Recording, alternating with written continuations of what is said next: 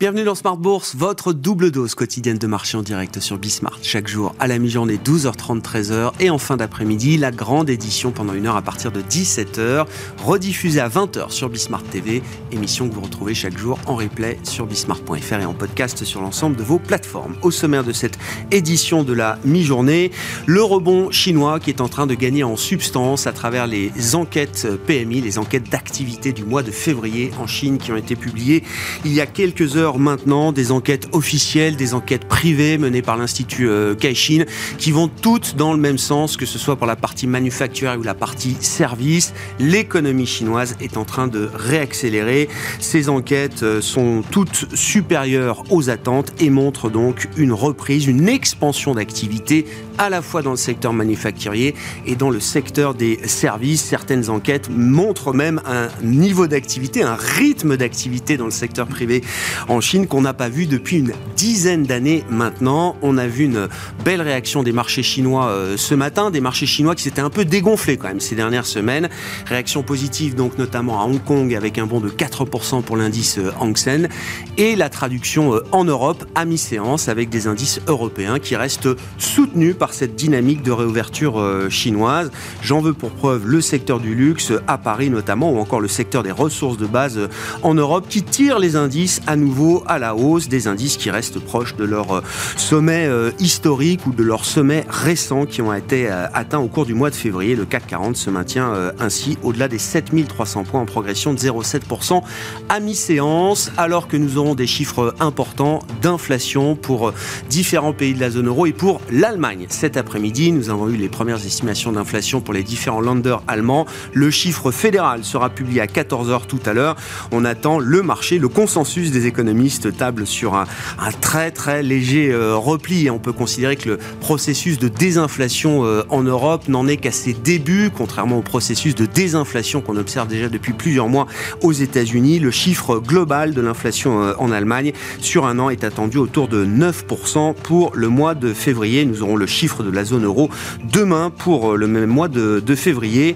Dans ce contexte, eh bien, état des lieux des marchés avec nos invités dans un instant, à commencer par le contrôle technique mensuel de Romain Dobry qui est avec nous en plateau pendant cette demi-heure.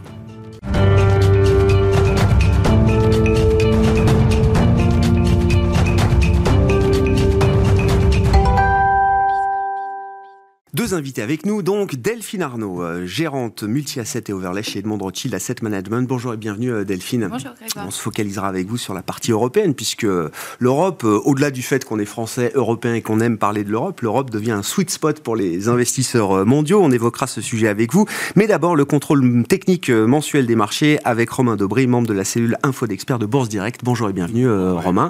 Le mois de février a été clôturé. C'est un mois à nouveau positif pour les indices actions en Europe, contrairement au reste euh, du monde, il faut le, noter. Et donc l'objectif, c'est celui de la, la, consolidation, la consolidation qui semble tellement laborieuse à se mettre en place, à commencer par euh, nos indices forts, euh, actions européens, Romain. Pourquoi est-ce que le processus est aussi compliqué?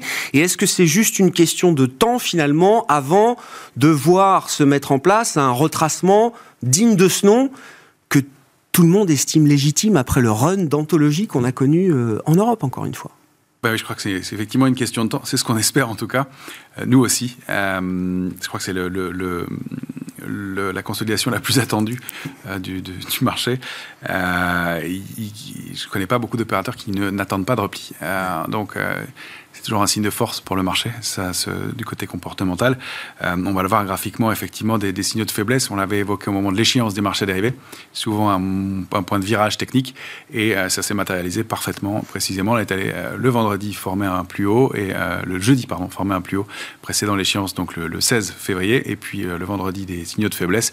Et depuis, on n'arrive pas à former de nouveaux plus hauts sur les indices européens. Je ne parle pas des, des indices américains qui, eux, sont en consolidation depuis début février déjà, corrigé de 7-8% euh, pour, pour euh, le S&P et le Nasdaq.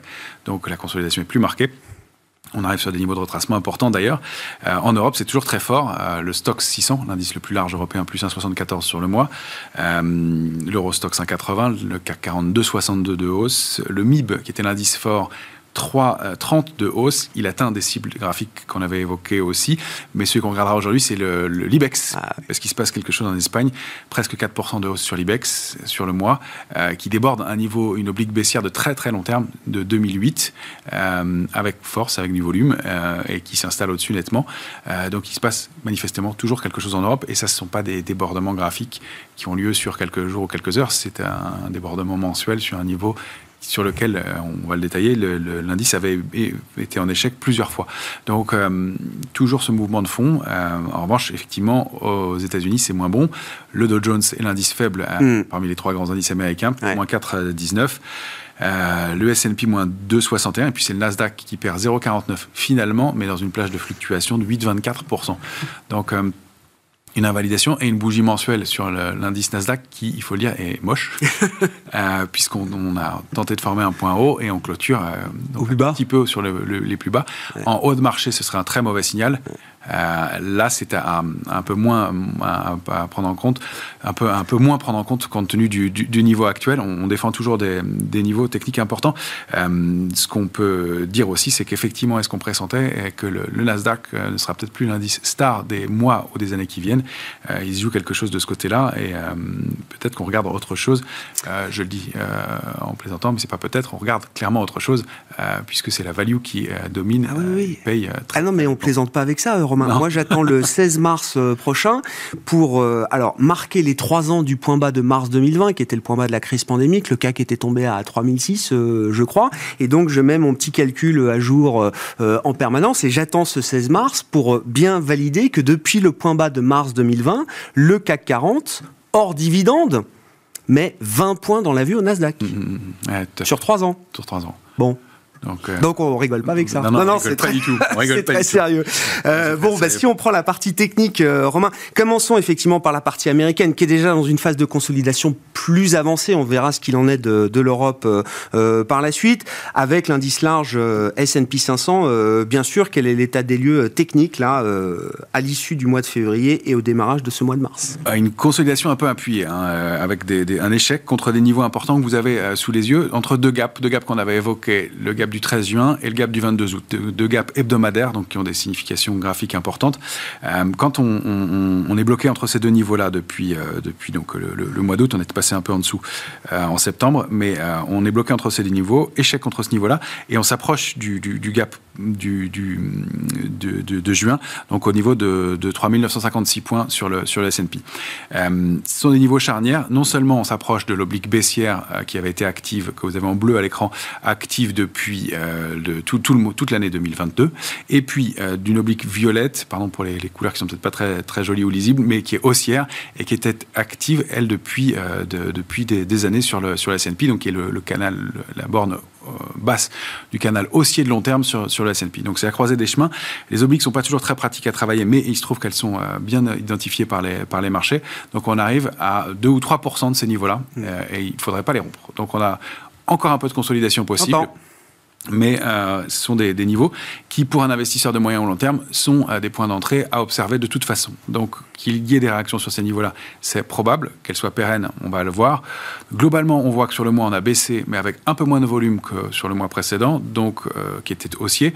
On a un signal donc plutôt fort et des niveaux qui sont des, points d'entrée. Du côté des, marchés dérivés, on a un peu de pression baissière, que ce soit sur l'Eurostox, le S&P ou le CAC 40. C'est un petit peu, c'est pas beaucoup. moi, j'y vois le signal d'une spéculation qui a trouvé des points d'entrée pour travailler un petit peu à la baisse. Et en revanche, on voit des rebonds tonitruants liés à on l'a souvent évoqué, des opérateurs euh, institutionnels euh, et des grosses mains du marché qui ont été sous-investis, voire short dans cette période-là, et euh, de l'intérêt qu'on notait inférieur à la moyenne. Donc, sur les marchés dérivés sur le futur, on avait moins de contrats futurs ouverts, et globalement, au fur et à mesure de la hausse, on en voyait peu se construire parce que acheteurs et vendeurs se neutralisaient. Là, ça commence à s'ouvrir et l'intérêt augmente depuis l'échéance du mois de mars, quel que soit le sens, même si le solde est un tout petit peu à la main des vendeurs. Donc j'y vois un peu de spéculation baissière face à la construction d'intérêt acheteur aussi. C'est pour l'instant ténu, mais on a sur l'Eurostox 0,83% de baisse depuis le 17 février et 3,98, donc 4% de hausse de la position ouverte.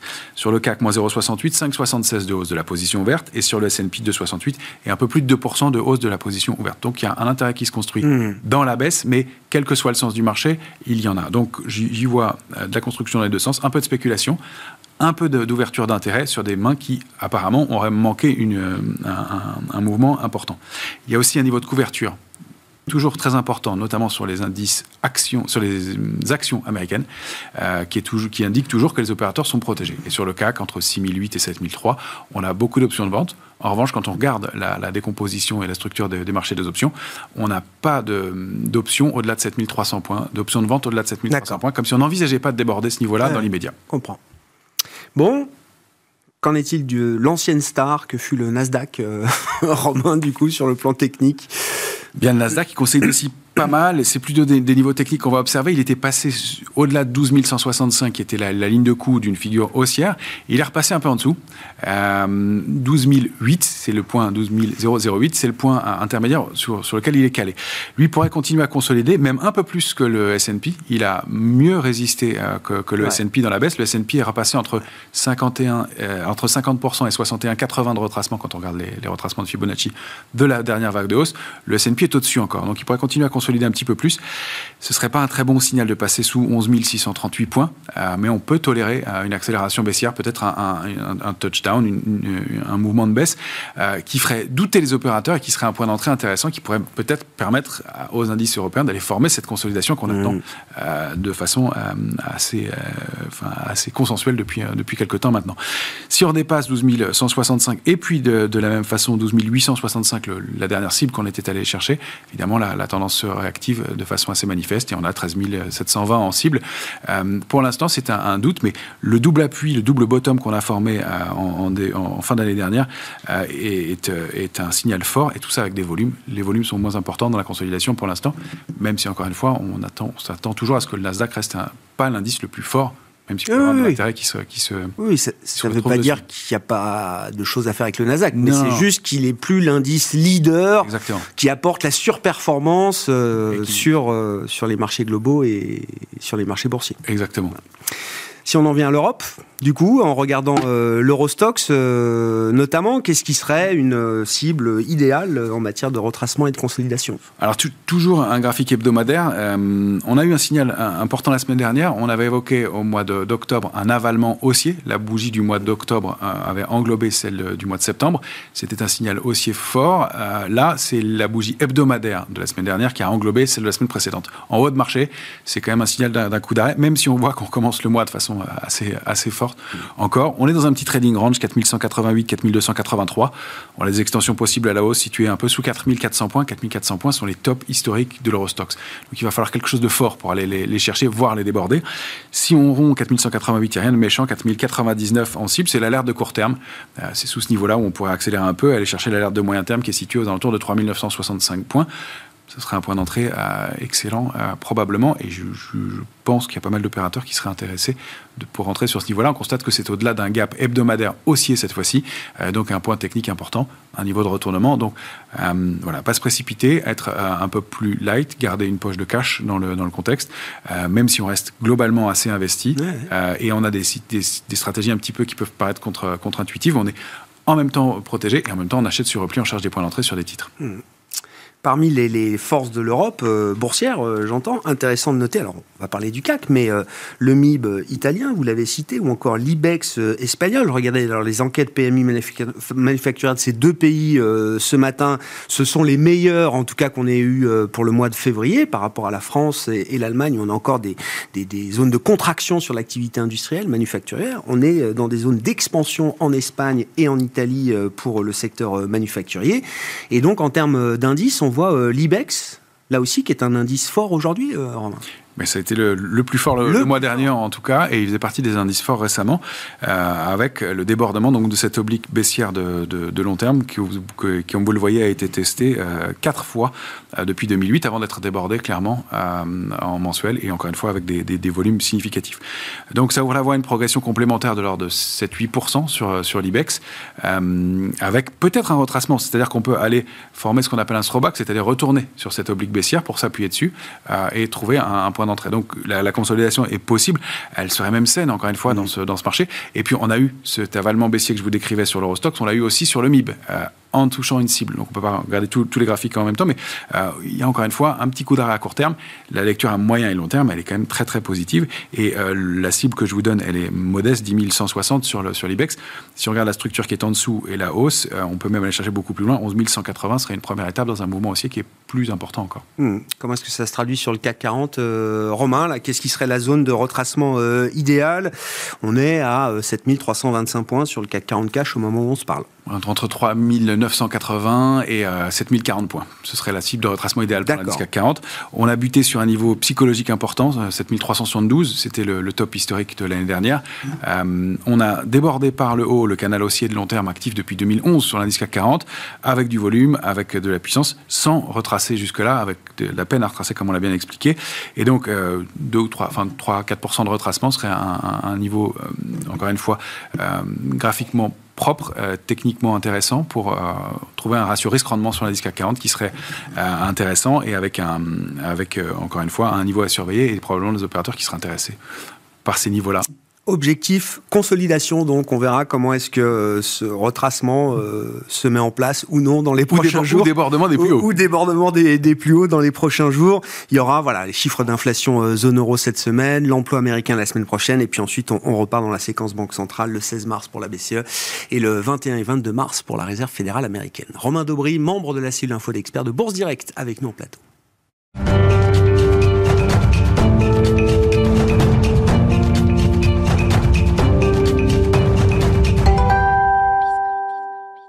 Continue de parler euh, notamment des euh, marchés euh, actions en Europe avec Delphine Arnaud, je le rappelle, gérante multi-asset et overlay chez Edmond Rothschild Asset Management. Bonjour et bienvenue Delphine. Comment est-ce que vous regardez cette surperformance de l'Europe? Encore une fois, ce sont les indices actions dans le monde qui réussissent encore à afficher des performances positives en février, alors qu'on a eu des performances négatives notamment aux États-Unis, et ce, malgré des taux cœur européens qui sont au plus haut, qui affichent de nouveaux sommets dans ce cycle, plus de 2,70 sur le 10 ans euh, allemand, plus de 3,10, 3,15 peut-être sur le, le 10 ans euh, français, et des indices actions qui restent au sommet jusqu'à présent. Oui, on a l'impression que les marchés euh, actions européens euh, restent euh, assez immunisés à cette hausse de taux. alors, il y a eu des, facteurs très positifs sur les, sur les actions européennes. Déjà, il y a le mix sectoriel qui favorise les actions européennes avec beaucoup de bancaires. Et ça, ça a beaucoup aidé depuis le début de l'année. On sait que les actions européennes, elles sont très cycliques et à la faveur de la réouverture de, de la Chine, elles ont bien profité depuis, depuis le mois d'octobre. Euh, on sait également euh, que le marché européen bénéficie euh, de taux structurellement plus bas depuis une dizaine d'années et depuis l'an dernier également d'un euro qui est, plus, faible. Ça s'est vu dans les résultats. donc toute cette hausse de, depuis le début de l'année, ce sont vraiment des publications de résultats qui ont été très bonnes. donc du fondamental. Le marché est monté pour de bonnes raisons. Le marché est monté pour de bonnes raisons. Maintenant, est-ce que euh, est-ce qu'il peut comme ça rester aveugle face à la hausse des taux? Alors en fait, quand on regarde euh, la valorisation euh, des, des, marchés européens ou des marchés actions en général, on ne regarde pas les taux seuls, on regarde les taux comparés à l'inflation, même l'inflation attendue, donc des prêts qui viennent d'inflation, ce qui nous amène à comparer les PE avec les taux réels. Aux États-Unis, on a des taux réels à 1,5% euh, depuis quelques temps déjà. Mhm. En Europe, on a du mal à franchir euh, le côté positif euh, des taux réels. On est toujours à zéro. Et donc, comme on a une hausse des taux qui s'est accompagnée par une révision à la hausse des anticipations d'inflation, bah, finalement, les taux réels sont restés très stables. Les conditions monétaires sont moins dures en Europe qu'aux États-Unis. Pour l'instant, oui. Et comme en fait on n'a pas fini euh, le cycle euh, d'inflation en Europe, on est toujours en train de réviser à la hausse euh, euh l'inflation. On a l'impression que certains pays, vous citiez l'Allemagne, il y a aussi euh, l'Espagne, mais la France, on n'a pas passé le pic encore. Euh, bah, du coup, on est obligé de, de réviser les anticipations d'inflation, les, les, d'autant les hausses de taux. Et comme les taux réels restent stables, ça pèse pas sur, sur les actifs risqués ni sur les actions ni sur le crédit. Les hmm. spreads de crédit ne se sont pas écartés. Hmm. Ça veut dire qu'il y a quand même un moment euh, peut-être encore un peu douloureux devant nous du point de vue de la, politique monétaire euh, en Europe. Euh, on n'est pas encore totalement ajusté de ce point de vue-là, peut-être, euh, Delphine? C'est le risque devant nous. Là, cette l'idée de cette consolidation ou d'un retracement, c'est ce phénomène-là qui pourrait être déclencheur peut-être d'un retracement des marchés en, en Europe? oui, c'est notre scénario. Et, et, ce qui nous inquiète le plus, ce sont ces histoires d'inflation. En fait, on a mis tellement de stabilisateurs automatiques et de et d'argent public euh, pour euh, soutenir euh, la consommation, que finalement bah, le, cycle tient plutôt bien en Europe. On a pu éviter également euh, les pénuries euh, énergétiques. On a eu un reflux euh, des prix de l'énergie. Donc finalement, ça, ça soutient plutôt le cycle. Mais l'envers du décor, c'est que ça soutient également l'inflation. Et là, il en va bah, de la crédibilité de la Banque centrale, qui va devoir montrer qu'elle est à même de défendre le pouvoir d'achat de ses citoyens, de, défendre sa monnaie. Et donc, du coup, elle va devoir en faire plus pour lutter contre cette inflation. Aujourd'hui, euh, ce qui est anticipé par, euh, par les marchés quand on va arriver au tournant de, l'été, ce sont des taux qui vont monter aux États-Unis à, 5,40 et on s'arrête là, ce sera un top, c'est ce qui est anticipé par le, par le marché. Et nous, on pense qu'on va rester longtemps sur ces niveaux-là. en Europe, par contre, à l'été, on va arriver à 3,75, mais on considère que c'est pas un top. sans doute, la Banque centrale va devoir en faire plus.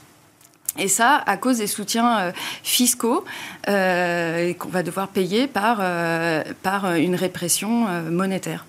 Ce qui est fascinant, c'est que le marché obligataire a, pris en compte cette nouvelle donne. On, le voit dans le pricing, dans les anticipations des, des marchés monétaires, des marchés obligataires. Et comme vous le disiez, je, reviens à la résilience des, des marchés actions on a l'impression d'un schéma très différent de ce qu'on connaissait l'an dernier, quand il fallait aller très vite dans les hausses de taux, donc c'était la phase de front-loading. Chaque fois qu'on réévaluait le taux terminal des banques centrales, Fed ou, euh, ou BCE, ça faisait tanker tous les marchés, toutes les classes d'actifs risqués. Là, on a l'impression que c'est un sujet très circonscrit aux, seuls investisseurs obligataires, pour dire, euh, pour dire les choses. Alors, quand, euh, quand on, a plus d'inflation, il faut plus de taux, et, les, et, plus de taux, euh, il faut que l'ajustement des taux aille plus vite que l'inflation pour peser sur les PE. Et en fait, euh, les actions européennes ne sont pas démesurément chères, et elles délivrent en termes d'IPS. En fait, le rebond s'est fait. Donc, la valorisation, le, price earning, le prix auquel je paye les bénéfices, IPS, les BPA, les bénéfices par action. Oui.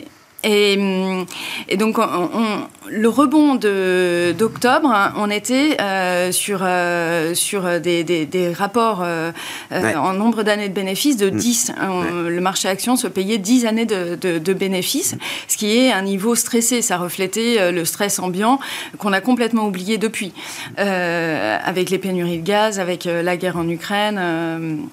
Donc ça, ça a été surmonté, ça, ça nécessitait une revalorisation euh, de, de, de, ces PE.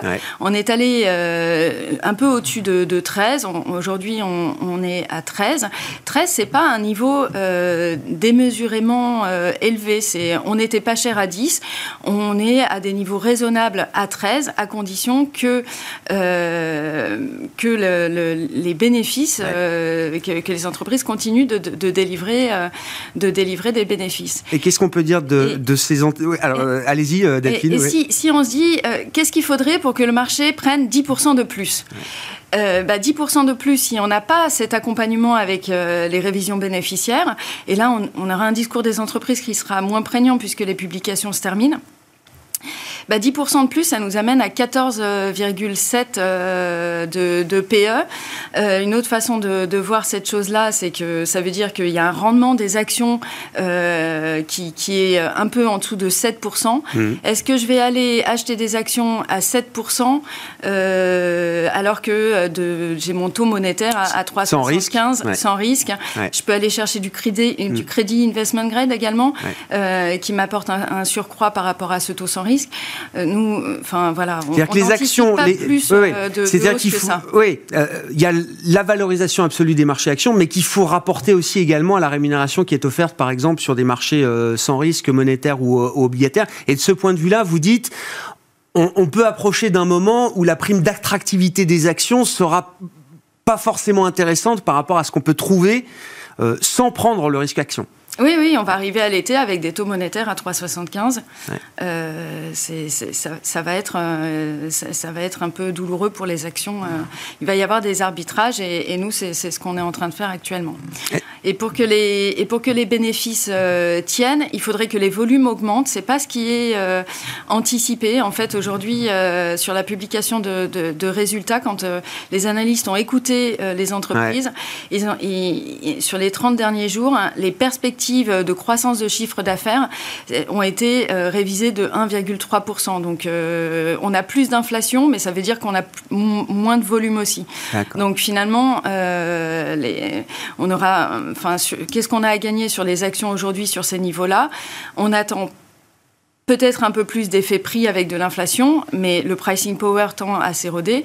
On attend euh, moins de volume mmh. euh, parce que bah, les ménages vont plus être autant soutenus en termes de pouvoir d'achat. Euh, et donc du coup, on a également une contraction des marges qui sont au plus haut aujourd'hui en Europe et qui devraient baisser un petit peu. Il y a un effet de lag qui est très long en fait. le coût des matières premières qu'on a subi l'an dernier, en fait, on va le on va le ressentir euh, là cette année. Système de couverture hein, pour beaucoup d'entreprises. Système de couverture pour les euh, entreprises. Et même si, on voit, même si on voit les matières premières euh, refluer aujourd'hui, bah ça c'est un bénéfice qu'on aura un peu plus tard. Ouais, j'entends. Voilà, donc pas grand-chose à attendre sur, sur les actions européennes, ce qui nous invite bah, à la prise de profit sur ce segment-là. Est-ce qu'à l'inverse, on retrouve euh, peut-être de l'intérêt pour euh, d'autres euh, marchés actions dans le monde aujourd'hui, Delphine Alors nous, sur ces niveaux-là globaux des actions, on est plutôt à de la prise de profit en général. Pour se reconstituer des munitions, on pense qu'on pourra re-rentrer sur les marchés. ce qu'on enlève, la petite partie qu'on enlève aujourd'hui, on pourra la remettre sur, à, meilleur compte un peu plus tard. Il y a une zone géographique où on reste euh, très euh, positif, euh, c'est la Chine. donc l'Europe a bien bénéficié de la réouverture chinoise. On préfère jouer la réouverture chinoise par la Chine directement. Ça, ça, a mis un petit peu de, temps. Enfin, c'est parti très vite d'un coup. Et puis depuis mi, mi-janvier à peu près, ça, ça déçoit un petit peu la Chine. Et le retour vous a pas, le retour des actions chinoises là depuis mi-janvier vous a pas totalement refroidi? Alors justement, nous, euh, c'est le moment où on en remet, euh, on en remet davantage en sortant un peu euh, d'actions américaines et, d'actions d'actions européennes. pourquoi est-ce, enfin, pourquoi est-ce que ça a déçu les actions chinoises? C'est qu'on attendait plus de soutien, de stimulus monétaire et fiscal. On en attend toujours plus. En fait, cette reprise, elle, se fait déjà de façon assez forte, que ce soit au niveau de la consommation. même on a des éléments substantiels qui permettent de valider quand même que oui, euh, il y a quelque chose qui se passe. Oui. Il y a quelque chose qui se passe. Les, les, les PMI qui sont sortis aujourd'hui sont très forts à la fois sur le manufacturier, mais également sur le, service. Et dans le secteur des services, il y a la construction. Et donc on voit que sur la construction, il y a également du mieux. Donc, euh, donc il, y a des, il y a des éléments intrinsèques qui nous disent qu'il n'y a pas tellement besoin de soutien monétaire et fiscal en Chine. Et ce serait même plutôt sain qu'il n'y en ait pas. Parce que sinon, ça, ça, venait, ça viendrait en fait euh, refaire une boucle encore un oui. de stimulus. On veut bien une reprise en Chine, mais on ne veut pas une reprise inflationniste pour le reste du monde, c'est ça? Voilà. D'accord, donc action chinoise, mais on a vu la très belle réaction hein, des marchés chinois euh, ce matin, euh, à commencer par euh, la bourse de, Hong Kong qui a bondi, rebondi de, 4% dans le sillage de la publication des enquêtes manufacturières et services qu'on a pu voir en Chine pour le mois de février. Merci beaucoup Delphine. Merci d'avoir été avec nous en plateau. Delphine Arnaud, gérante multi-asset et overlay chez Edmond Rothschild Asset Management qui était l'invité de Smart Bourse à la mi-journée. On se retrouve à 17h en direct sur Bismart.